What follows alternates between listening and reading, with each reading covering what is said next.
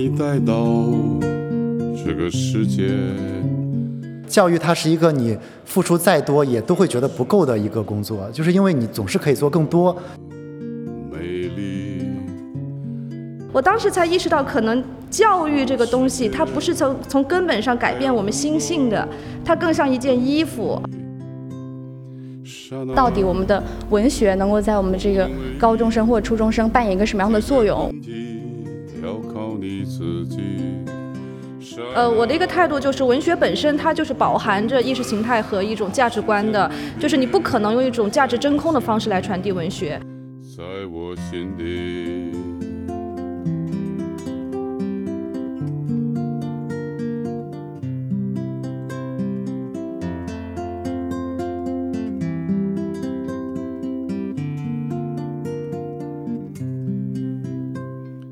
呃，大家好，非常开心，欢迎大家来到这一期喜外话的录制现场。我们这一期的主题叫做“我们本该拥有的语文课”。那我们请到的两位嘉宾是张秋子老师和冯君鹤老师。那这两位老师呢，都是一席的讲者，但是他们都是语文老师。秋子老师呢是大学语文老师，那冯君鹤老师呢是中学语文老师，初中是吧？对，初中。那还有一位朋友呢，是我们的同事童通通，他是这期节目的策划，那也对自己经历过的语文教育以及向往的语文教育有很多想法和问题，想要跟两位老师交流。不过在开始之前，按照一个播客节目的要求，还是请您先自我介绍一下。好，大家好，呃，我叫冯君鹤，然后是一名中学语文老师。然后我的经历呢，其实比较曲折。大学毕业之后，我是先到云南的呃山区支教，前前后后三年到四年的时间，因为比较复杂，就不展开说了。然后支教结束之后呢，我就在深圳这边的一个偏贵族化的一个私立学校教了三年。那之所以跟这个秋子老师有这样一个联系，就是因为我在云南的学生支教的时间是其实是一四到一六年，他们刚好去年是开始那个填报志愿。那去年填报志愿的时候，就有学生会云南师范大学或云南其他学校，然后有的学生去了那个师范大学之后呢，就跟我说，呃，去听过秋子老师的课，就这样一个契机连在一起。大家好，我是张秋子。那么就是这些年也一直在做这个文学相关的一些教育类的工作，包括是做这个我自己很喜欢的文本细读。呃，因为我以前不太喜欢就是按照传统的方式去。呃，讲文学史，然后非常粗糙、非常草率地来介绍一部作品。所以这些年我做的一个主要的工作就是带着我们同学特别慢、特别细的来读书，可能很奢侈啊。我们一个学期大概只读一本书或者两本书，读得很慢。在这个过程中，不仅是我自己来说，呃，其实我也收获了很多我的学生给我的反馈。我一直是把这个当成一个非常幸福的事情，但是我好像很少考虑到我所在这个学校，呃，它从一个教育的行业或者教育的意义上来说意味着什么。那其实像邱泽老师，您刚才提到您的这个学校是一个这个双非，嗯那可能生源，我记得您以前讲过，更多是省内对本省，尤其是在云南这样一个，呃，它还是农业人口占很大占多数的，对对这样一个地区。然后这部分学生他是师范生，将来有可能又要回到他们原来的家乡。对嗯，那这个您在跟这批学生接触的时候，会有什么不一样的感受吗？呃，其实没有说，因为你是从哪个地方来的，或者说你将来要去干什么，就会和我们的文本接触发生一些特异性的一个碰撞。我觉得所有人在面对文本的时候是非常平等的，这是为什么我们要在做文本细读，因为它门槛很低。我不是从中文系读出来，但是我非常熟悉中文系的那种呃师范类的一个培养的流程。我每次打开一篇一个外国文学的这种论文的期刊，我都头大，一行话里面可以有三个主义。我我我觉得非常的费解，我我其实我我从来就看不下去 他们写的这个论文，可能写的很好，但确实我能力有限，我看不懂各种理论加在一个很简单的一个文本上，让它变得非常的。坚硬，无法进入。但是另外一种情况我也关注到，就是在学院之外，就大众来读一个文学作品的时候，他会走另外一种方式的路径。因为我这些年也在带着我们本地的一些差不多年龄在三十到五十岁之间的中年人，在做一个项目，就培训他们。其中我带他们读一本《麦田里的守望者》这本书，每次我带这群中年人读完书以后，他们可能已经是工作很多年，从来生活里不读书的，我发现他们又在这个文本上加的是另外一种东。 시. 最高频的，我自己统计过的，他们作业里面对这个小说的一个评价就是什么一朵云推动另外一朵云，什么上善若水，什么啊，对，还有什么让我们做麦田里的守望者，站在这个希望的田野上啊，就等等这样的话，就是特别有年代感的话，就我会发现，无论是学院学院内部还是学院外部，对于文本的解读，它都不是及物的，就没有涉及文本本身。这就是我为什么那么渴望我们用一种贴着文本。表面的方式来进行阅读，有的时候大家一听到文本细读，好像是个非常学院的词，但它还是要回到我们的生活经验里面，可能才能理解那些文本的细节。我们对生活的理解越深，观察的越细，可能你在文本中的一个感觉和把握到的东西也会更加细腻。我举一个例子啊，就是什么跟我们的是生活相关、回应文本的，就比方说卡佛有一个小说叫《主义》。我就讲里面的一个细节，呃，他讲的无非就是一对已经非常乏味的中年男女的生活，他们已经丧失了激情，每天只做两件事儿，就是大量的去吃各种超过他们生活所需的这种食物。第二件事儿就是打开窗帘偷窥他们邻居在干什么。我当时就邀请我们同学们来看他们吃的是一些什么食物，这个就是细读，就只读食物的描写的那个质地、味道和颜色。他们吃饼干、麦片、午餐肉。冻肉块、腌橄榄、冻苹果之类的这一系列的食物，就是这个东西文本的细读，就是不需要你用理论。各位只要在现实生活中问一下，你们能不能每天接受吃这些东西？其实你是不愿意的，你觉得我潦草，我今天随便对付一下，我不想点外卖了，我潦草过一下行，我可以吃点这些冷冻的肉和菜，这种重口味的咸菜什么的。但是我们不可能天天吃，因为你对生活是有期待的，你还是想好好做一顿饭。也就是说，这对夫妻他吃的这些食物本身，其实就反映他们情感的状态和生活的状态。他们已经无心去经营他们的情感了，他们的生活是随便过的，随便对付的。甚至我们会发现，那个菜的那些颜色，比方说腌橄榄呀、麦片啊这些东西，都是比较暗淡的、不新鲜的，也说明他们对他们的生活已经失去这种新鲜的体验。所以，文本细读的魅力，不是说我们要往里钻，钻得很深，而是说它需要把你和你的生活的体察和生活的感受结合。在一起，这个东西不需要我们有任何的理论，然后也可以抛开一切空话，只要你认真的生活，可能你就能够认真的回应到文本上，而它的门槛其实很低的。我们很多同学虽然以前没有读过太多文学作品，甚至上我的课之前都没有好好读过一本外国文学，但实际上随着我们一点点的来讲，每天可能只讲一两页来推进，大量调动他们自己的一个感受，我发现他们对于文本的体察是远远比我能想象的更丰富的，他们的潜。力和他们给出我的东西来，这个跟他们从哪儿来，以后要去做什么没有关系的。其实，对我可能就是秋子老师说的那种，基本上没有阅读过外国文学名著的人。呃，可能在初中的时候就是语文课本推荐的，可能读过几本，但我至今丝毫不记得，就就说明我当时读了也约等于没有读。我看学作品啊，不也不说，就看小说吧，基本上只能把它当成故事会来就。呃，我觉得有有两个方面，一个方面是语言方面，就是我在看的时候，那个初中的时候，老师或者一些同学老师就表扬的写的比较好的作文，是说那些呃文字比较华丽，或者跟我们平时那些很普通的文字不，但我当时就对那种文字没有感觉。就现在我读到那个小说里面那种跟我们普通的语言不太相似的，就比较特别的语言，我觉得我大脑会过滤掉它们。我虽然读了，但是就记。住他们，所以就留在我脑海里的只有故事情节，就而且是那种特别嗯，也不能说特别夸张，反正就是有记忆点的那种情节，记得就很深，所以就留下印象，就是小说都被我读成了故事会。然后另外一方面是，是被你读薄了啊。呃，就呃，我是从大学就学社科的，然后给我的那个看呃现实或者看故事有一个思维定式，就是。我总是会把这个个人的故事放成社会框架里面来看，就比如这是一个呃工人的故事，这是一个什么农村单身汉的故事，就 就是总是有一个社会框架在后面。如果那些呃他不能放进这些框架，我读了之后就会有一种就无所适从，就不知道我读这个故事读完了我我我能想什么，就所以 这是我现在读小说很的一个困惑。呃，就是我我有一个学生比你对小说的这种呃看法更加的偏激，他跟我说他非常不喜欢中文系，他最后没有办法才报的。他觉得所有的小说都是别人的八卦，我们为什么要花时间去看别人的八卦？这件多么低级的事情！呃，我就说。你有没有想过八卦的意义？其实，在最早的时候，我们所有人都还是猴子的时候，我们在树上给你挠挠虱子，给你抓抓痒的时候，我们就是通过来说类似于八卦的东西来传递信息。比方说，我在给他挠着虱子，突然远处有一个呃，那个我说的是小狮子啊，突然远处来了一只大狮子，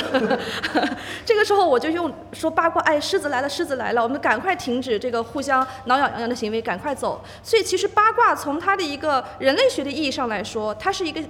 就是传递危险信号，就警惕你，让你警示的一个功能。所以，我们如果理解这一点的话，你会发现，如果你把文学当成八卦也没有问题，因为八卦并不是消遣，也不是明星的各种离婚的这些绯闻的事件。八卦的核心，它是一个让你警惕起来的一种一种信息。而我们转换过来说，八卦其实就会让你感觉到文本内涵有一些更深的东西还没有被我们解读。然后你刚刚说第二个例子，一下子让我想起了我有一次和学生的一个对话。我们那天上课的时候在讨论孤独。因为会有其他学科的同学来旁听我的课，有一个文学的，一个学哲学的，一个学政治学的同学在讨论孤独的那个文本的现象的时候，太精彩了，我就完全在听。呃，学文学的那个女孩做了很多充满了那种意象性的描绘，什么她觉得她很孤独，站在高塔上的一个女孩，周围一片旷野等等。学政治学那个男生就懵了，他说你在，他虽然没有说，但是我看我看明白了，他就完全不知道那个女孩在描述什么。他说我确实想想象不到，但是我能知道你很努力的在表达。他说在我看来，这种孤独就是因为这种社会结构的什么不平等造成了对个体的压迫。接下来更点的就来了，我们学哲学的男生就说，哎，不是这样的，既不是你们学文学的这样的意象的描述，也不是你这个什么社会结构的压迫。其实孤独呀，要从海德格尔开始。就是特，对，啊，什么？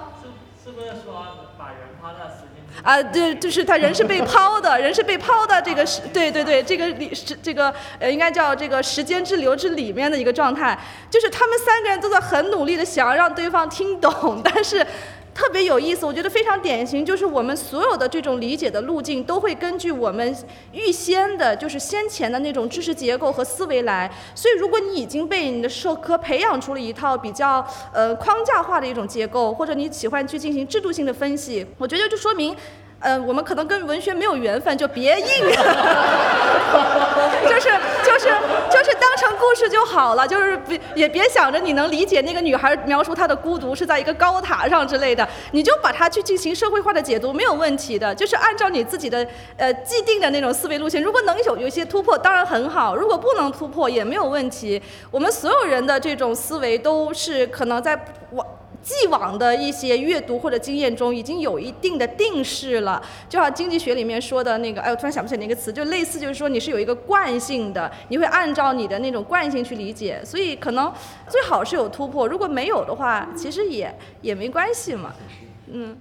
呃，冯老师，您在这个中学生的课堂上也会带他们进行文本细读，是吗？对，其实文本细读就是它是一种阅读的方式。那其实相对于传统我们语文课本上那种，就是我们面对一个课文，然后进行一个中心思想的概括这种方式来说，其实文本细读是相对来说可能更让文本敞开的一种方式。那我其实，在组织课堂的时候，基本上我不太会去谈论我的观点，或者说我也不太会去。强调说我们这个文本这个阅读它最终走向什么样的一个目的，而是让学生去从里面根据具体的这样一个片段也好，或者说不同的这个文段之间的关联也好，看他们能发现什么。可能和邱导不太一样，因为大学和初中生他还是有很大差距的。那初中生其实对我来说最重要的是他们能不能对这个阅读感兴趣，对他们如果能够愿意读下去，对我来说这可能是我的语文课堂一个最好的效果。所以在这个过程当中，非常强调他们的声音，他们能看到什么，他们想到了什么，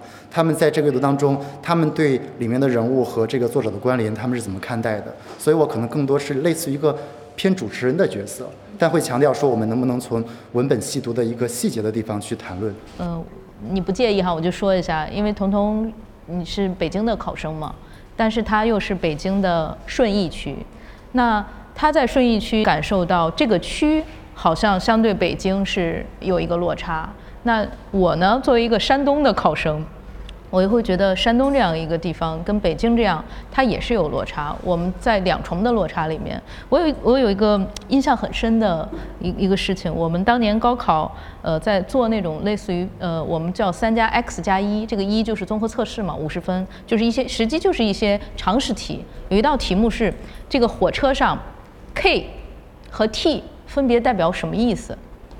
然后我工作了很多年以后，呃，我跟我的同事是另一个北京人，我们讲到这道题，他说这不是送分题吗？一个 K 和一个 T，难道你不知道什么意思吗？嗯、那就我的生活经验，我直到读到大学我才坐了火车，所以我确实不知道 K 和 T。当然现在的小朋友可能更更不知道，因为 K 也没了。这，对对对对对，所以其实呃，像宇轩他有这样的困惑，然后我可能有这样的。这样的不是特别美好的记忆，其实我不知道邱泽老师，您在面对您的学生，可能您的学生他们将来也要去当老师，他们也要面临这样的。就是我们刚刚呃，冯老师说有那个教材要统一，甚至我们很多云南的这种中学，他要去学网课嘛，什么成都的这种，还有北京的课。有一个问题就是大家基础太不一样了，就是可能你们都是在深圳啊，你们在这样一个新一线的超一线城市，不是新一线，抱歉，讲贬低啊，对，超一线城市，对。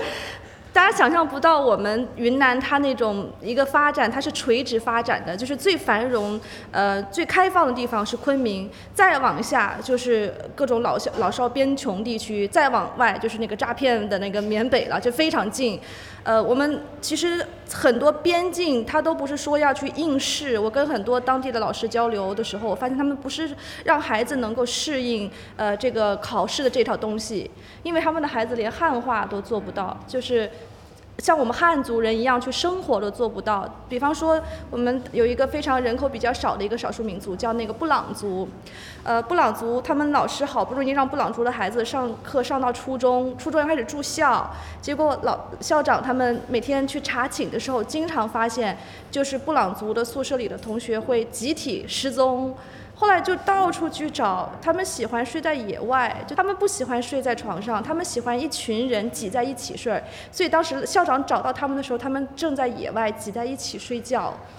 就是就像小小动物一样的。他们很多就是普通话，包括我们在云南的高校里面最常见的就是大家的普通话进了高中哦进了大学，都还是说的不好，就是很浓重的口音，一听就能听出来是哪儿来的。所以。虽然好像大家的目的都是要去高考，但是起点太不一样了。你们可能要是各种卷上加卷，甚至出国等等，而我们在最边境的一些地方，甚至只是你要像一个汉族人一样去去生活，就是能够适应社会。不是说非要逼着你的少数性、少数民族性消失，而是说如果你要去适应社会，社会已经是一个汉人社会了，你必须要做出一个你的民族性的一个让渡来。我觉得谈到这个阶层呢，我其实可以有很多话可以说，因为。支教的时候就是在云南的一个深山里面，就是从山里面坐这个大巴车需要一个半小时才能到县城。就是我有学生是可能在过去的十岁的生命经验当中只去过一两次县城的孩子，呃，各种各样的问题都是你想不到的。就是说，你做一个老师，我们感到无力感，其实不是说教学的无力感，而是教学它的力量太小的这种无力感，家庭问题，然后这个社区问题。然后包括这个撤点并校啊，中国一项非常大规模的一个教育的一个改革。撤点并校之后，很多孩子，呃，就是学前班，就是一年级，他都需要住校，就是可能每天晚上哭着喊妈妈入睡。这些小朋友，因为他们来回的话，如果家长接送，需要五六个小时的车程，就非常的偏远。但是就是。就是在那边，就是你还能看到他们，就是要努力的去跟其他地方的孩子面对一样的这个考试逻辑，面对一样的晋升路径，你会觉得非常非常的，就是我当时其实带着我自己的经验去的，因为我自己是河南的农村去，呃，参加高考，然后呃升学的，然后我那个时候刚到这个云南的时候，我会觉得说，他的很多这种。呃，受制和困境，其实比我在可能在十年前我在河南农村的那样的经历还要就是更加的让人不能接受。就是这种观念的改变太难了，因为百分之八十都是彝族，我们那个地方还有苗族，所以就是呃很多孩子他如果是从小在一个纯彝族的村子，确实都不会说那个汉话，只有到学校之后开始去说这个汉语。那等我到了深圳这个地方，就是嗯同样是六年，因为那边教五年级六年级，到这边先教六年级，刚好有一个对应。然后你会看到，好像同样年龄的孩子，差别的这个巨大是你很难想象的。就是这边的孩子，他们对各种各样的了解是我跟不上的，对他们对于全世界的这种就是呃国家、全世界的文化的了解，他们对于这种就是一个社会阶层或者说一个就是高度发达的一个物质文明的这种都是非常非常熟悉的。所以就是在进行具体教育的时候，你会发现在呃云南的山区里面，你做的一个工作可能真的。就是首先必须要从一个修补的状态开始，他不会拼音，就学生有一半的拼音都不过关，我再去给他们那些学生去补差的时候，我要先从这个字母教起，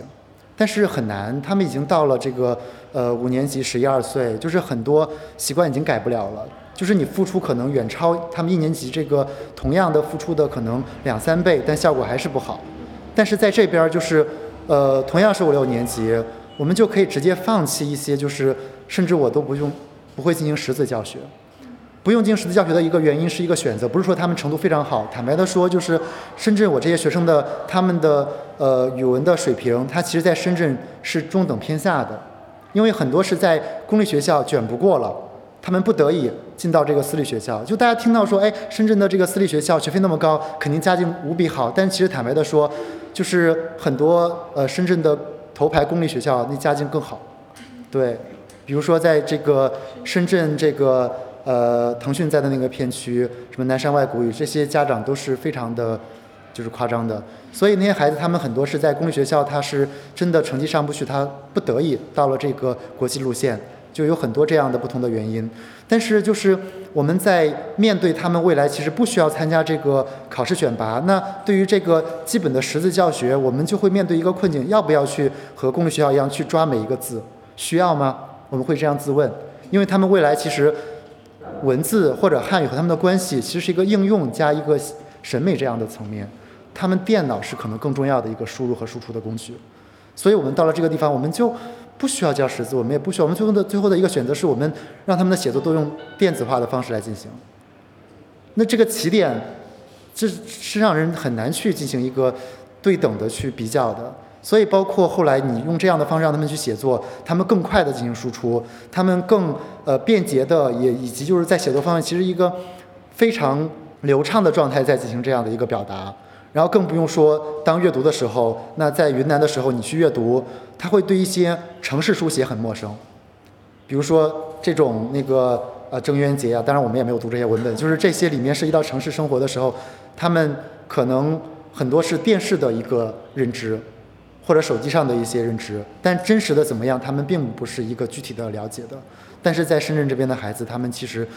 有的时候他们发出的一个感慨是说，就是父母问他想去哪个地方玩，他说好像都去过了。对，没有太多兴兴趣，就这个差距，究竟带来什么样的未来的这种就是阶层的鸿沟，其实是很难想象出来的。我有一个很具体的问题，就是不知道冯老师或者秋子老师，你们会给学生人生路径的这种建议吗？因为好像我回想起我小的时候，我觉得除了班主任以外，我最可以求助、可以信赖的就是语文老师，因为语文老师通常扮演了一个非常理想主义。我说一点什么呢？说好孩子加油，去追求自由，追求你的梦想吧。然后我就去了。但是后来我发现，比我更小的那一代同学，当他们遇到语文老师，或者说有一些中文系的同学，他们以后想做语文老师。或者想做一些可能在大家看来并不是那么容易变得很有钱的工作的时候，他去找老师，中文系的老师说：“老师，我要不要做这件事情？”老师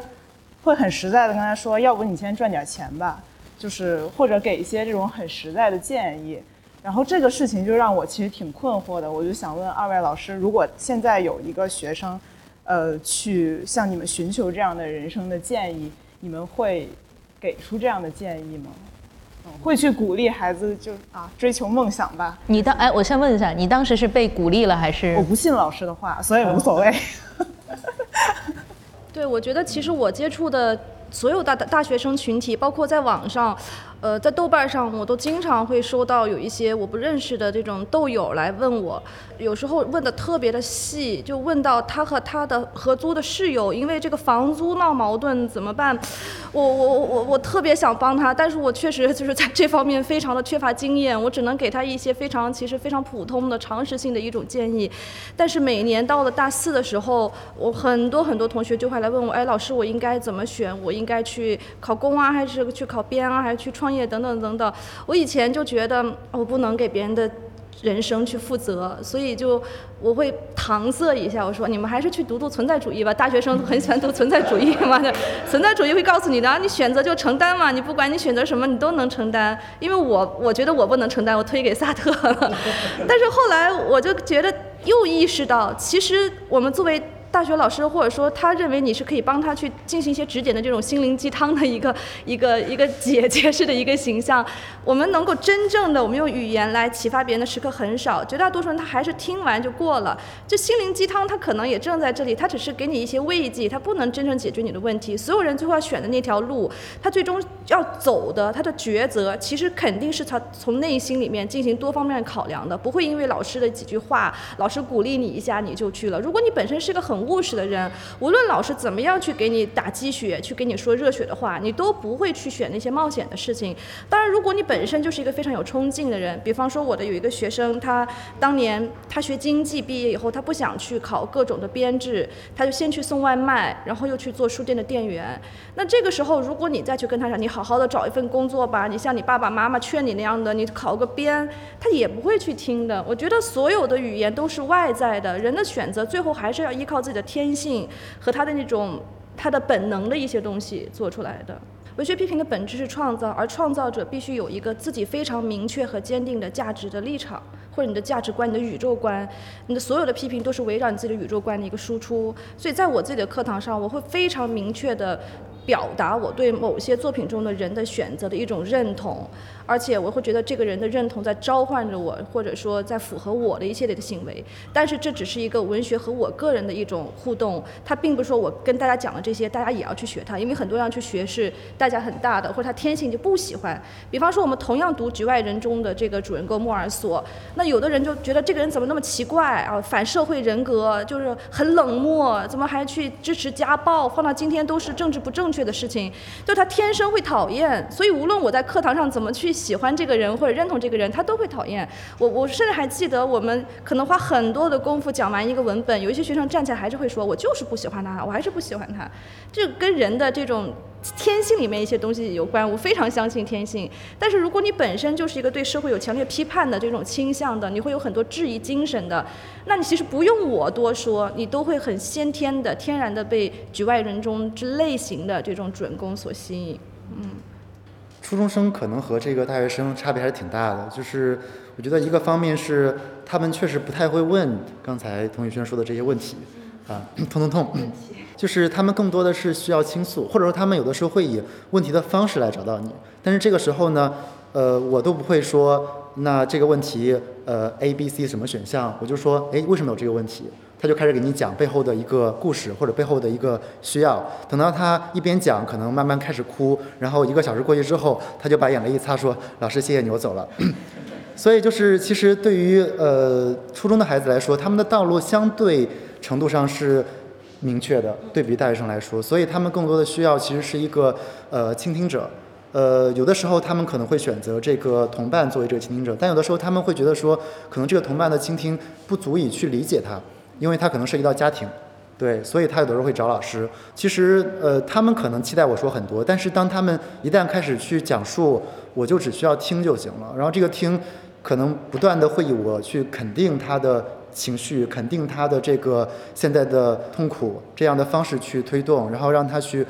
说出来、发泄出来，然后慢慢的会让他这个问题得到解决，就他就不会再问这个问题了。那还有一个一个方面，其实是就是，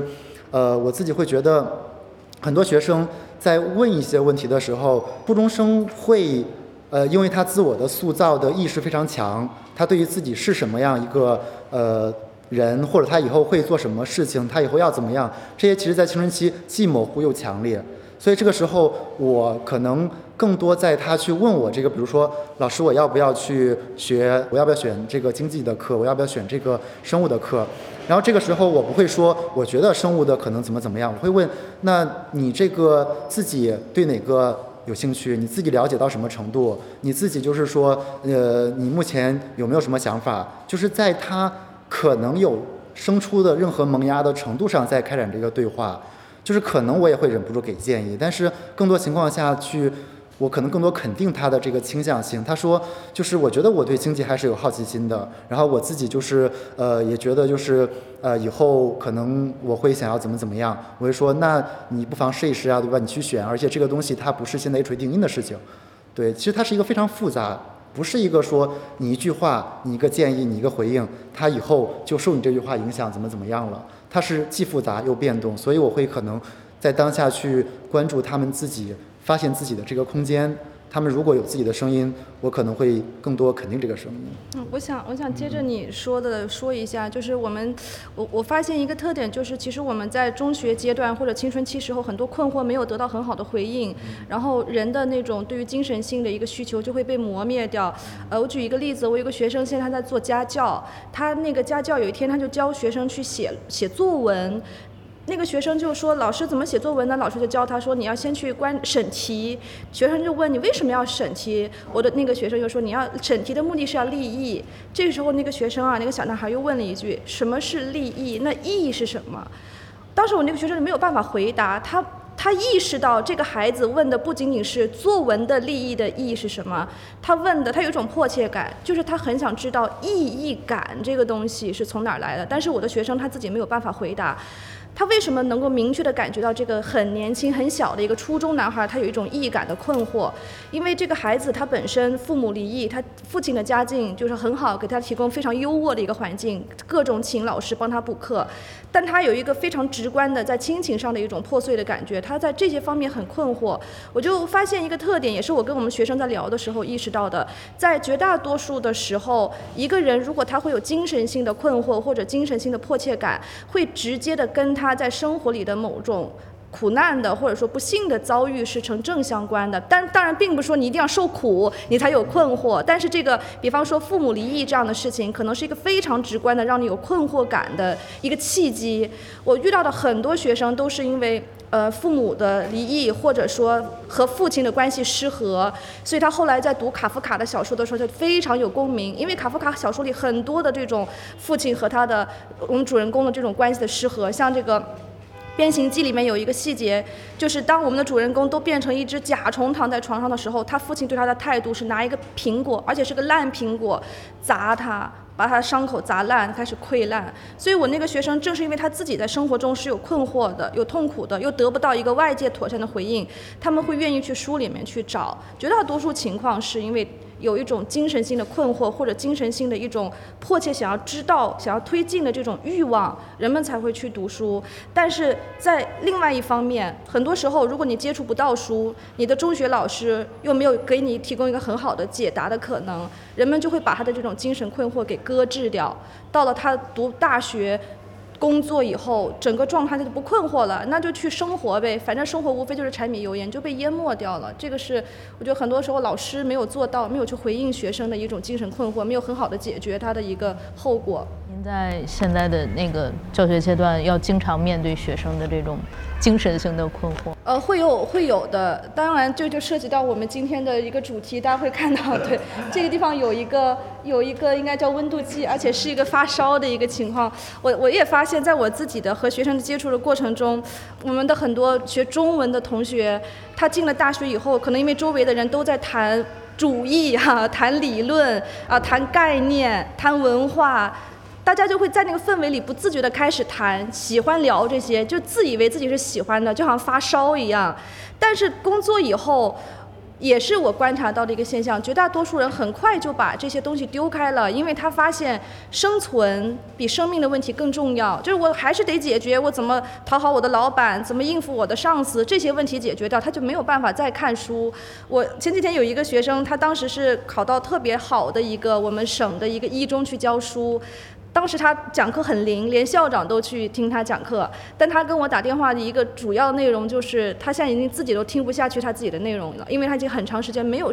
机会或者那种心情再去读书，就好像他当年那么沉醉在大家一起讨论的各种文学大师、各种理论名家、各种术语和概念中，就好像是发了一场烧。我当时才意识到，可能教育这个东西，它不是从从根本上改变我们心性的。它更像一件衣服啊！如果你穿的是清华的衣服，他穿的是牛津的衣服啊，披上去有一种黄袍加身，好像身价有点起来的感觉。但是很多时候，教育没有真正的进入到，或者他我我甚至不觉得他有这种能力，真正的进入到多少人的内心，浸润进去。人们更多的是把它当成一件外在的一件衣服啊。这个时候，我通过披着这个衣服找到了一个很好的工作，那我把教育一丢，把我当年所读的那些所狂狂热的东西一丢，我继续去我的生存就够了。呃，我们那天也聊到。一个例子，也是我已经毕业的一个学生送我一本书，我很长时间都没有打开过。后来我终于把它打开了以后，里面掉出一张小卡片儿嘛，是一个小姑娘写的。她那句话其实让我想了很久。她就说：“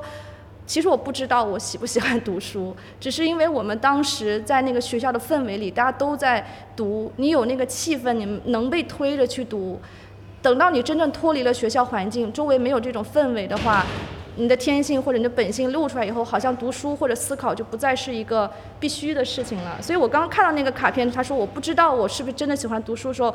我觉得可能教育的一些本性，就它只是一件衣服的这个功能就暴露出来了。它不是我们想象中可以改变天性、浸润到心内心世界的一种一种一种手段吧？可能就教育像一件衣服可以脱下来，但是就我不知道就有没有观众跟我有一样的经验，就是可能很多人都会。包括冯老师演讲发出来之后，就因为是讲初中语文课嘛，然后我看了很多观众的留留言，他会说，呃，讲到某一节课或者某一个老师说他改变了我的一生。可能我我们很多人对语文老师或者说对老师的这个角色是有非常多的期待的，好像他在某种程度上激在某一时刻激发了我的主体性，然后那个东西一激发了就。你你看到了一些东西，你就永远再也闭不上那个眼睛，然后你的路径就完全的改变了。但是当老师跟我说的是，就是感觉好像教育对我的影响没有那么大的时候，就那那如果你会有这种感觉的时候，会不会觉得就是，就我对怀疑自己工作的那个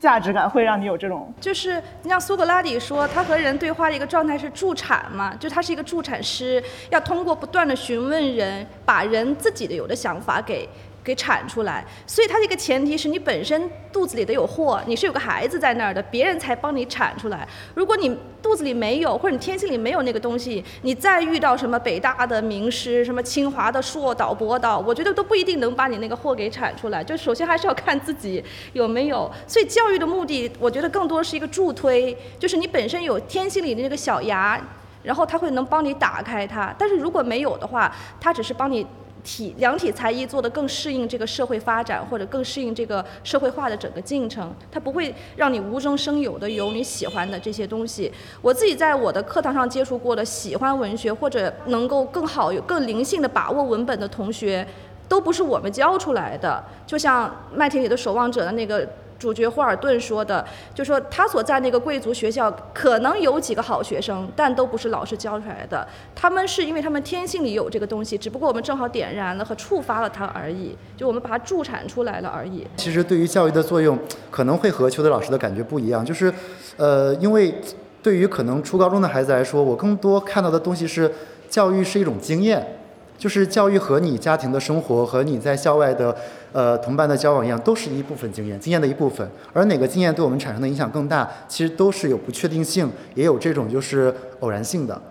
可能就是这个学生在教育空间当中的某一个时刻，他可能是老师给到的一个东西，在这个经验的成长当中和自我塑造当中扮演了一个极其重要的位置。但也有可能是他自己在校外的一个时刻，然后让他的人生改变了，教育就显得像一个附属一样。就是每个人的经验是不一样的，所以这个教育本身能够产生什么作用和影响也不一样。但是跳出个人的具体经验来说，从大的一个广阔的教育制度来说，我还是觉得，如果我们教育制度会让这种生命经验的一个连接变得更紧密的话，那我们对他的经验的一个变动的可能性，或者他的一个自我经验成长的一个空间。都会发生更多的一个互动，不一定是影响。可能有的时候，我觉得一个学生对我的影响，不见得小于我对他的影响。就是教育，它是一个可能更集中的一个人和人互动的方式之一。那人和人的互动，在教育之外，比如说我和朋友聊天，可能是一个非常随机的，非常的那种就是呃不严肃的。但是课堂它提供了某种程度的一个相对郑重的一个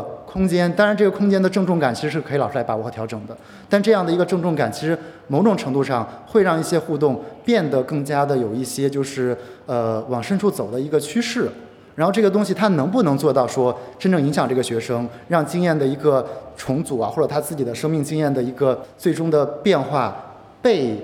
变动或者被摇动，其实是有很多的可能性的。嗯，是这样的。我接着说一下吧，因为我特别同意您说的那个经验的一个互动。呃，其实我感觉在我的文学课堂里面，与其说是他们依赖我，更不如说是我依赖他们。我经常可能只能讲一个文本的分析，但是我特别惊喜的就是，总是有学生他们会在这个文本中。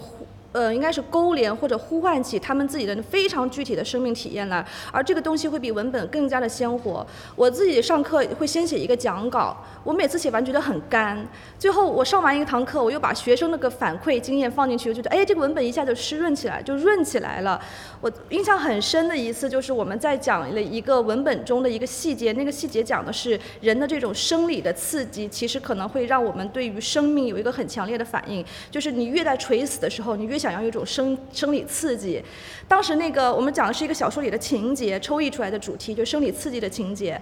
呃，后来我们有好多学生分享，我觉得那天分享的非常精彩，我也跟大家聊一下，因为特别难得，他们那天非常精彩的一次。呃，有一个同学就说，我们我们中的那小说中的那个细节，让他想到了他假期里面去他们家亲戚那儿，他们家亲戚是农村的，他们家亲戚那天其实要死了，但是在死之前是回光返照。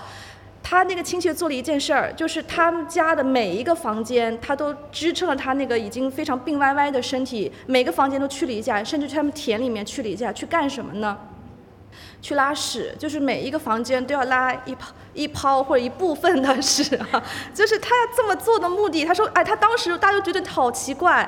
但是我们今天讲完了那个文本的细节之后，他突然发现他为什么要这么做？他觉得可能他是一种强烈的求生欲，他想把他活着的那种刺激肛门的那种生理的感觉留在他马上要告别的每一个房间的角落，他还想强烈的活下去，而且这种强烈的生理刺激是他最能够想到。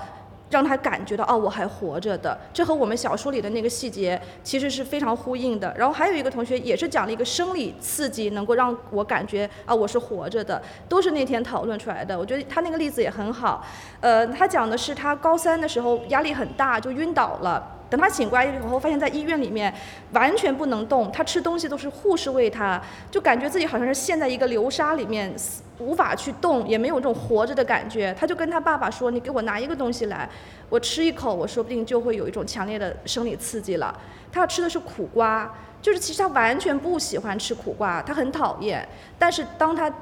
那一口。苦瓜咬下去的时候，那种凛冽的、刺激的、新鲜的、苦涩的味道，刺激他口腔的每一个细胞的时候，他突然感觉，哎，我好像能够从床上。坐起来，或者是动起来了，不是被困在床上了。所以我特别喜欢听他们讲这些经验，因为他们对我来说太珍贵、太宝贵了。他们自己在经历这些事情的时候，可能都没有意识到，但是往往是因为我们读了一个文本，这个文本就召唤着他们，把他们以往的那些。被忽略掉的，或者他们自己没有反思的经验，重新招回来，重新再处理，这就是一个刚刚呃冯老师说的这种一个经验的交流。有时候我提供的东西是非常单向度的，就是文本，但是我从他们那儿收获到的各种的经验，非常的丰富，非常的滋养我，这特别好的一点。我特别感谢您今天给我提供了这个理论支撑和文本支撑。下一次我们如果这个非常累要喝酒的话，我们就说我们寻找一种生理的刺激，让让自己活过来。对对对，那其实我其实刚才其实冯老师那个话里面其实也约略的提到了，比如说教育制度，比如一个大的框架、大的体系。秋子老师是在云南，嗯，刻板印象上就是一个相对来说不是那么发达。像冯老师。呃，在深圳这样一个这种超一线的大城市里，其实我也有一个好奇，比如说我们在北京接触一些北京四中也好，北京十一十一学校也好，那这样的精英学校里面，他们是可能是不是有一些空间或者自由度做一些新的实验也好，尝试也好？那反过来说，是不是说在云南这种更松弛的地方，人反而有更大的自由，或者他不太受那么强烈的？影响呢？我不知道两位老师怎么看这一点。还是其实还有大学和初中、高中的一个区别的问题。好像新闻媒体特别会重点谈论初中，因为初中现在其实内卷时代嘛，内卷时代其实是把这样一个就是高考的压力降维到这个初中。就是对很多家长来说，如果你中考考到了一个不错的高中，你就等于一个步子迈进了那个就是它对应的一个大学体系了。所以就现在基本上初中的孩子是最累的，它背后其实隐藏的是。初中的这个教师们，他们其实是最有压力的，他们需要去既能够去，比如说把这个教学的这样成果去，就是成绩啊或者这个排名提上去。那另一方面，他也需要就是说去看到孩子的这样一个欲望或者家长的这个欲望。所以，呃，从这样一个内卷的趋势来说，那老师们其实他能施展的空间会变少。因为他需要在这方面付出的东西会更多，时间的、空间的和这种就是精力方面都会给到，就是说怎么让这个孩子在这样一个更加挤压的时代脱颖而出这一个方面。那另一个方面可能也会涉及到这个就是制度下落的这个层面，就是现在部编本教材进入到公立学校之后，它就涉及到一个就是可选择的空间减少了，尤其是这个语文和历史。那像从前，比如说。我这个城市和另外一个城市挨着，但我们都可以选择不同的这个教材，这个北师大的或者人教版的。那这两个学校其实它就没有一个可比性，我就可以在我们城市去做我们的教研，你们做你们的教研，它就不存在这样一个可以被卷动起来的齿轮的关联性。所以在这。现在全是全全中国都是一套课本，所以说就是北京的孩子他怎么上这个语文课，拿到这个云南的乡村也是可以适用的。那这样一个结果其实是让就是乡村地区的这个教育的一个就是他自我开发的空间。比如说我是农村的这个孩子，我其实还是需要跟北京的孩子面对同样的语文课本，同样的考试的方式，同样的这个考试逻辑。那他其实老师们他会更加向这个最好的地方看齐。刹那，我无能为力解决问题，要靠你自己。刹那，你会懂得世间美丽，在你心里，在我心底。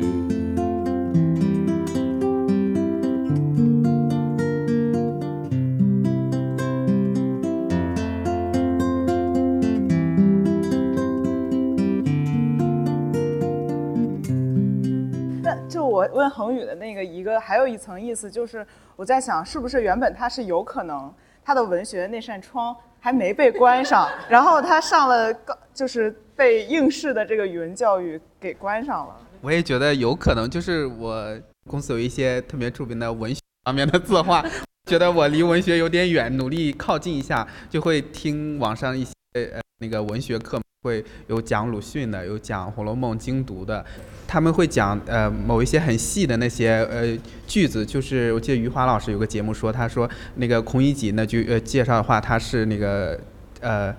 站着喝酒而穿长衫的唯一的人，他就说这一句话就能体现了多少的那个信息。还有就是说那个呃讲《红楼梦》，林黛玉进贾府的时候说，为什么直到呃贾宝玉来了才开始描写林黛玉长什么样？就说谁的视角，然后看出谁就是呃就是说他说有文学有呃有很多的那个写法都是很精妙的。就是我直到这个时候才觉得，原来就是在这个故事情节之外，还有非常多的这个呃就很像您说那个文本细读方面可以看出的东西。但但是，一旦让我自己给我给我给我一个其他的小说，没有人带着我，我还是只能当成故事会来看。所以我就，就是呃，感觉需要有个人一直带着我进走进文学的门，我要自己就进不去。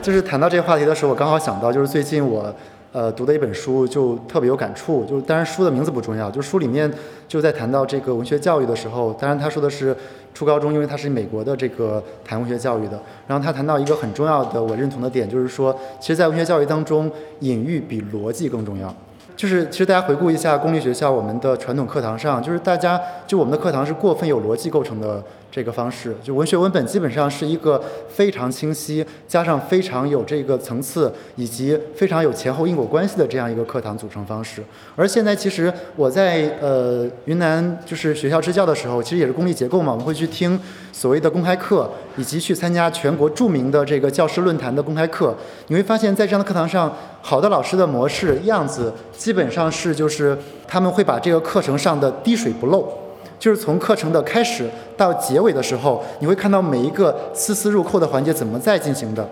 但是实际上就是回到文学作品，就是文本细读为什么重要，或者秋子老师这样实践，是因为在文学细读的一个开放性的方式当中，就它不是这样一个严丝合缝的，或者这样一个前后因果的逻辑关系。实际上就是呃，比如说在我们初中的课堂当中，有的时候你在谈论这个文本的时候，你提的问题。不一定像我们传统课堂一样，比如说这个这一段的中心思想是什么，然后这个三个自然段的关系是什么，就是你可以问，比如说我们会问一些问题，就是说这个人物你会用什么颜色来形容他？对，或者说就是甚至有一些更就是隐喻型的这种课堂会说，就是说就是我给你放几段音乐，你觉得哪一段音乐更契合这个文本的感觉？以及包括就是呃有一些课堂当中会特别强调说，你能不能用这个故事当中的某一个物件或者某一个就是小的对象来代表你对这个整个故事的一种判断？就这种东西都是让你去站在一种偏感知，同时又偏于一种跳跃联想式的方式去认识文学。就这种阅读的一个方式，其实建立你以后很容易，或者说就是张恒宇同学在未来在读小说的时候，就是你就会习惯性的去。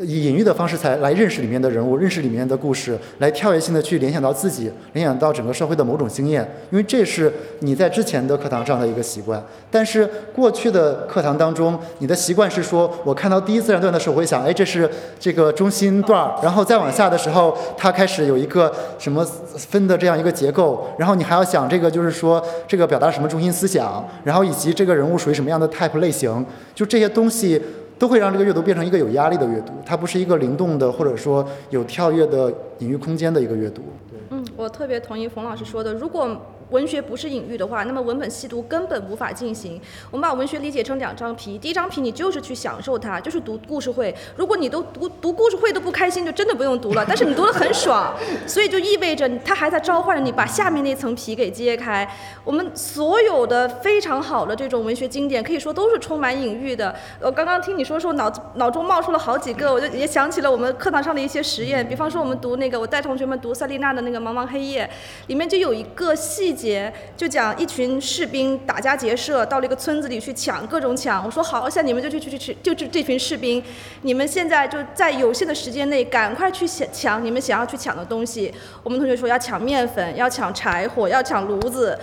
大家都会集中在能够让他们活下去的吃的东西上。小说里面也确实写了这些什么面粉呀、炉子啊、柴火，但是小说里写了一个细节，这个细节是那些人。就是我们学生们没有说他们要去抢到的东西，而且跟生存没有关系的。他写有一个士兵抢完了一堆东西以后，又去抢了一个已经坏掉的、旧掉的新娘的花冠。那这个时候隐喻就出现了，就是为什么大家都想着战争来了，我要赶快去抢吃的，填饱自己的肚子？为什么有一个士兵要去抢新娘的无用的一个花冠？那我们就把这个隐喻继续往后推，你们会发现，其实因为是这个士兵想活下去，他还想拥有明天，也许明天他还能娶一个新娘，他所有的对于生命的那种渴望和未来的期待，都藏在这个无用的小小的花环里面，这个花冠里面啊。那这个就是一个隐喻，所以就是我们确实要去享受你读故事那种快感，但是有时候需要你琢磨，就是不要往前去推，停下来去琢磨一下，哎，这个地方为什么多写这一笔？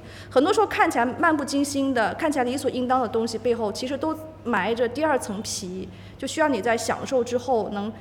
停下来去琢磨的那个状态。我还想到另外一个很重要的原因，就是呃，也涉及到我们的就是语文课本的整个的一个框架，就是其实我们会把这个就是西方的文学教育当中，小说和诗歌是核心，对吧？然后他们会把这两个东西，当然在西方的这个大的人文教育当中，除了小说诗歌，历史也是更重要的一个方面。但是在我们这儿，先说小说和诗歌，就是我们好像语文课本的编排当中会有一个，呃，隐约的一个。递进的关系，就是说小说和诗歌是所谓更深度的文文体或者更难的文体，所以你会看到在高中的课本当中有更多小说和诗歌，但在小学、初中当中，几乎比如说每个学期可能就只有最多一个单元，甚至没有一个任何一个单元是小说单元。它的故事是散文为主的故事，然后呢，其他的主要的文本是说理性的文本。一方面，它涉及到我们国家对于这个语文教育的一个呃可能偏好，就是说我们的语文教育更多的是一种应用型的一个教育对象，就是我们的目标是希望你能够应用，你能够写信息类的东西。所以他非常强调这个逻辑，他非常强调，比如说我们的高考当中，这个呃作文题的命名是一种就是论辩型的一个题目，那他非常强调这个逻辑和结构，这也是就是当我们阅读一个作品的时候，我们习惯性的一个方式。但是它和小说是有区别的，而其实在这个语文课本的这样一个就是编写者的一个说明当中，它其实并没有特别突出小说和这些文体的一个区分。它放在同样一个教学的一个呃老师习惯的方式当中做一个延伸，那你到了这个小说的时候也会特别强调结构，特别强调这样的方式，而且他们一定要就是说我们的考试特别强调一个明确的东西，我要教这个明确的东西，老师必须要找出这个东西，它有这样一个过程，所以我们在学校会特别强调说我们在课本之外能给多少小说和诗歌的文本。来让他们去在这种隐喻性的一个阅读方式，以及可能更贴近这种文学呃这种所谓文本细读的方式的一个一个空间里面去。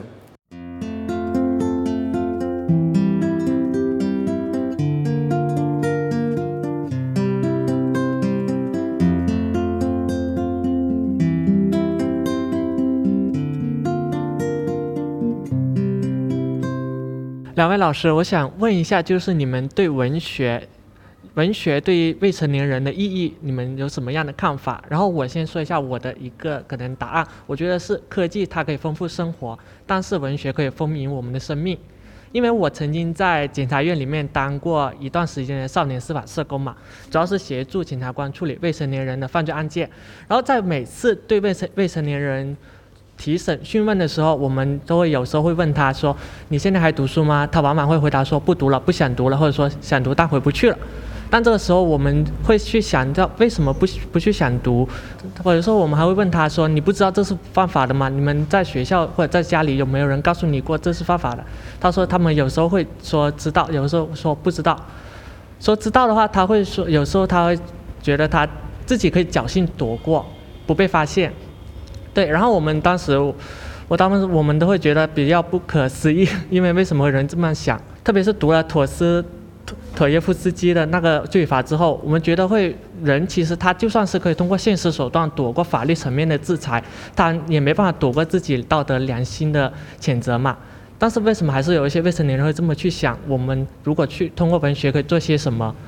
是不是我相对于坚硬的法律，我们文有温度的文学能做到什么？我觉得我们并不能期待文学能够提升人的道德，就好像哈罗德·布鲁姆在他的那个《西方正典》里面说的，我们读莎士比亚或者不读都不会让我们的道德产生一个什么提升，或者人们坚信说我读了这个书，我是不是我的道德和心灵就开光了？好像这种可能性比较小哈。甚至其实很多文学作品是反主流道德的，比方说我们刚提的那个《麦田里的守望者》。因为他的主主人公是非常桀骜不驯，甚至反社会的，因而当时有一些人读了他这个书，反而去杀人，像那个约翰肯尼迪，或者是那个 Beatles 的主唱约翰列侬，就是他们被杀了以后，杀他们的凶手的身上都搜出了麦田里的守望者，因而就是我们不能划等号，就是读文学作品等于提升道德，可能还是需要对于青少年来说，非常需要有人指导他来读，不能让他放纵去读。当然，现在问题都不是他们读不读或怎么。读，因为现在我发现年轻人已经不读书了，就他们更喜欢刷那个手机的视频。经常我们我觉得很珍惜的一点就是，我们还在那课堂上能保持九十分钟不刷手机，但是一下课大家又被手机所包围了。呃，所以我我的想法就是。可能还真的做不了什么，不能夸大它。它更多的是一个像我们内心的一种一种声音，或者我们内内心的一种渐进的一种褒褒奖吧。但它不是能对外在的革命或者外在的社会道德进行某种改良的良药。呃，两位老师好，因为两位都是教育工作者，我也是一个准教育工作者。呃，我跟冯老师一样，我也到云南去支教过。呃，从小学到大学，我都是在深圳长大的。然后想问的是一个关于教育的作用，或者说教育的影响力，和刚才几位老师都说了一个疲惫感的问题。我到云南的时候，我有时候感觉呃教育的作用特别大，但有时候我感觉我教育的作用特别小。比如说我上了一节课，也是受到冯老师的一个启发，一个网络烂梗的课。然后就让大家把网络烂梗全部写下来，然后同学们就是这些小朋友都是二到五年级，我在那只待了半个月，但是在我上完这节课之后，大概有十多天，他们就再也没有用过网络烂梗。然后我觉得这是一个对我呃，就是让我一个很有成就感的一个东西。然后还有一个就是呃，讲一个是书本里跟着书本去旅行。然后上了两课时，就是感觉到他们对于这个世界的呃好奇心是非常大的。然后他们去过最远的城市，就像冯老师和张老师刚才都说了，他们可能去的最远的城市就是昆明。我觉得就是我能看到他们对于这个世界的好奇心。但是，呃，相反，有一个小朋友，他是现在已经四年级了，然后他的母亲因为三年前就很不幸的已经离世了，然后他是一个留守儿童，他也是一个男生，然后很多男生都会欺负他，因为我是一个男老师，大部分的呃我的队友都是女老师，我就会跟这些男同学以一个呃男生的方式去交流，我说呃你们应该保护他，因为其实他们还有很多有可能是堂兄弟、表兄弟的关系，所以我说你们既有家庭的纽带，又有一个朋友的纽带，但是到我最后走的时候，还发现。这个小朋友到最后还是受到大家的排挤和欺负的。到这个时候，我就感觉我的教育的作用很小。请问两位老师，在你在你们觉得教育的作用很小的时候，会不会产生一种习得性无助？那么在这种无助感之后，你们是怎么样来排解这种自己的这种无助感，然后试图让自己的教育的作用扩大化？谢谢。我觉得就是对于我们老师来说，就大家一起在聊天的时候，都会谈到这个。教育的一个价值感，就是其实就像你说的，如果说这个事情我们没有这个价值意义，获取不了，它其实很难最后支撑你继续做下去。因为虽然大家觉得老师有假期，但是平时的这个消耗其实是蛮大的。因为就这么说吧，就是教育它是一个你付出再多也都会觉得不够的一个工作，就是因为你总是可以做更多。就这个。底色是在这儿的，所以就是，呃，那对我来说，其实我就是一个例子。我支教的时候，其实，呃，我的成就感其实不来自于我教学，当然教育和教学不等同哈，就是课堂上的教学，其实我成就感不高。但是呢，我在那两年的时间，我基本上去了每一个学生家里面，每一个村子，然后呢，基本上周末可能呃大部分时间是跟着他们去山里玩儿，就是这种相互陪伴对我是最珍贵的，就跟他们熟悉他们，了解他们，然后我融入他们，所以就是我们班也真的我可以真诚的说，确实没有发生过霸凌，因为大家都是这样一个相互非常熟悉的关系。就是两年结束之后，我就没有做老师了，因为当时我觉得说，好像在课堂上的这个价值感我没有获得。就是我自己对于这个教什么和应该怎么教的一个想象和课堂上的某些要求是有抵触的。我好像想要努力往前嵌嵌进去的一个成分也会比较少。那后来我又试了一次，就是又去一个创新小学做了一年，程度比之前又高了，就是我的成就感也会高一点。但是呢，因为我是一个比较折腾的人，就我还有其他也想做的事情。那面对这个其实还不能够足够扩大的价值感，我还是选择再次离开了。一直到深圳，就是我再次回来的时候，他的一个对我的影响，或者说让我成为一个教师的影响，很大程度就是说，我觉得我这个事情是有价值的，这个价值感的一个获取会会更强。那强的方面，一个是学生他们肉眼可见的呃一些变化，当然这个变化呢，我们不是强调他对他人生的什么变化，而是从文学这个你你你这个。学科属性，这个教育属性上来说，比如说他们对于表达的欲望增强了，他们这个对于文学的审美的能力增强了，然后他们在阅读的时候不害怕了，也会就是说，在你偶尔提到一些书的时候，他们会有的学生会买一下来看一下翻一下，就这些都是肉眼可见的变化。那之后能不能带来改变，不知道，也不想去夸大。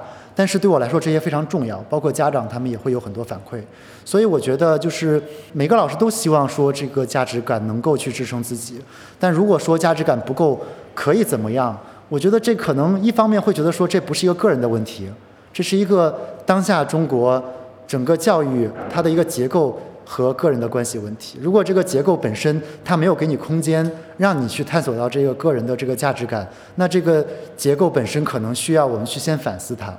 看清楚它，然后我们再去再回来就是一个反思性的回归。我们再回来去看，在这样一个结构不得不接受它的时候，我们能做什么？我一直没有觉得我的重心是在教育上，只是我恰好在做教育而已。我的重心还是文学批评，就是我会觉得我所有的价值感和意义感都在文学批评本身。所以我每一次上完一堂课，我这个星期的那种开心的那个量就达到了顶峰。我就是一个 一个月或一节课或者一个星期都超级超级开心的那个状态。但是可能不是因为。跟教育相关，是因为跟文学批评相关，而这个文学批评正好是在教育这个系统里面来进行的。我自己不会把文学，呃，我不会把教育预设有很多很多的意义要实现，因为我刚刚也说了，它能做到的很少，它甚至只是一张给人赋赋能的一张皮，可以揭下来一张皮而已。嗯，我跟两位老师不一样的地方是，我之前是一个做大学后职业技能教育的老师。我带过的学生，因为都是已经都已经是成年人了，是大学毕业以后的。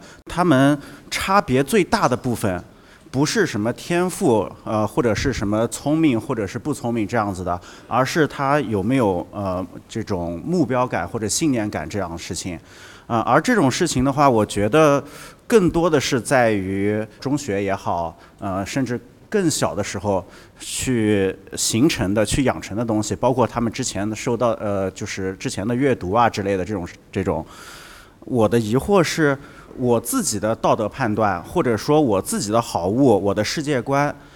我到底有没有资格去传给他们？对于我来说，可能没压力没有那么大，但是对于大学甚至高中、初中这样子的一个阶段的时候，就是我设身处地的想。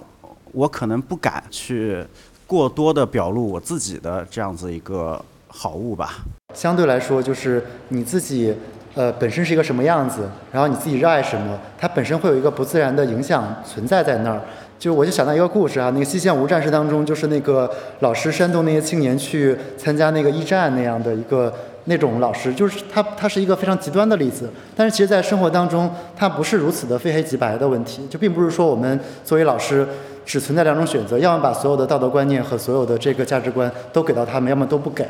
它其实是一个非常非常复杂，并且呃有情境、有这个灵活性的一个选择。但是我觉得底线其实是就是说，呃，你不会去想要去意图控制学生的这种自我的价值观的成长和道德成长。呃，可能更多情况下会更像是一个比较自然的共生，就是你和他在一个空间当中，你有你的样子，你有你的价值观。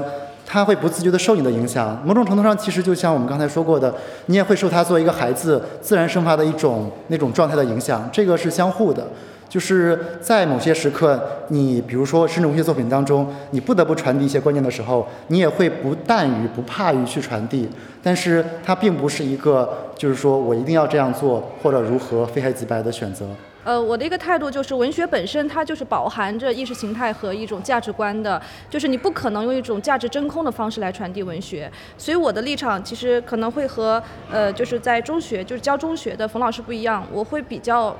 比较坚定的来传达我在文本中看到的和我很相关的东西，但是我不是在宣教。就是我的一个基本的姿态是我分享给你们，那接不接受是你们自己的一个事情。我不是说我分享了，你就要控制你们、操纵你们，必须认同。有的人就是不喜欢，那没有办法去进行这个操控了。所以我的姿态就是我是分享，但是我的分享一定是非常明确，然后非常呃坚定的一套东西。嗯，我最后补充一句，就是我会比较警惕我们去劝劝别人干什么，就所有的劝背后其实都暗暗含着傲慢，就总是觉得我是更对的，所以我要劝你听我的。包括有时候父母说，哎，我是为你好，我劝你不要怎么怎么样，这个背后也是一个父母的权威。在我们课堂上，还是尽量的有所有人的发言，我最后分享我的一个发言和我的一个立场，但是我绝对不会做我劝你，你还是走走我的这条路，或者我劝你接受我的这套阐释。好，嗯。那我我其实也是一个语文老师，然后但是我是就是今年八月份吧才正式开始成为一个语文老师的。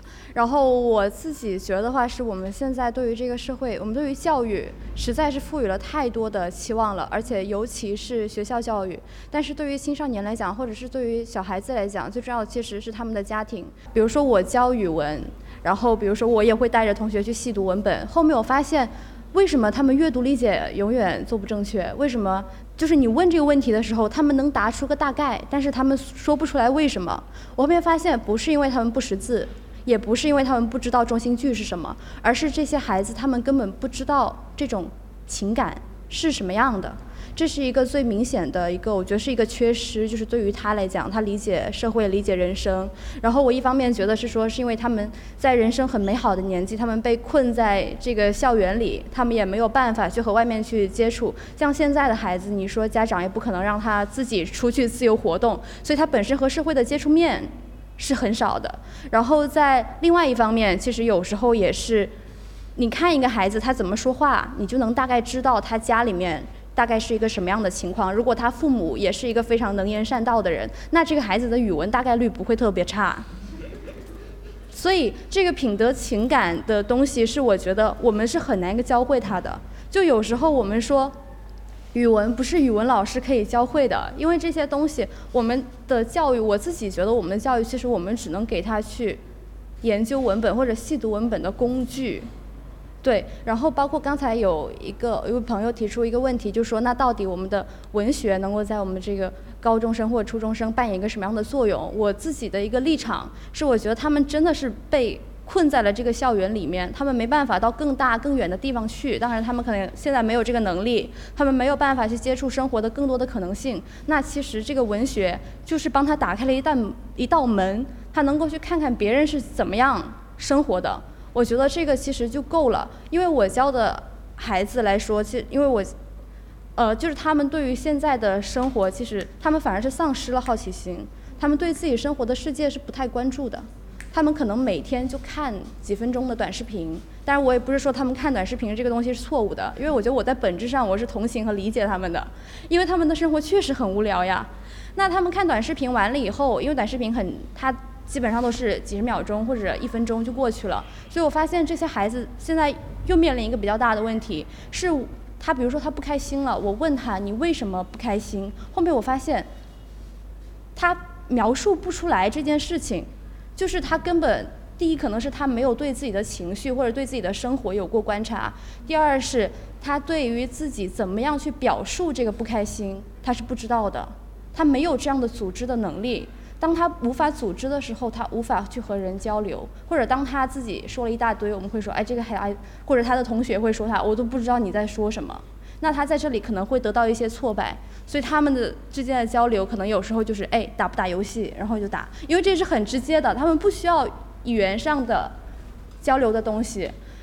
所以这是我觉得现在的一个孩子他们自己所有的一个困境吧。但是，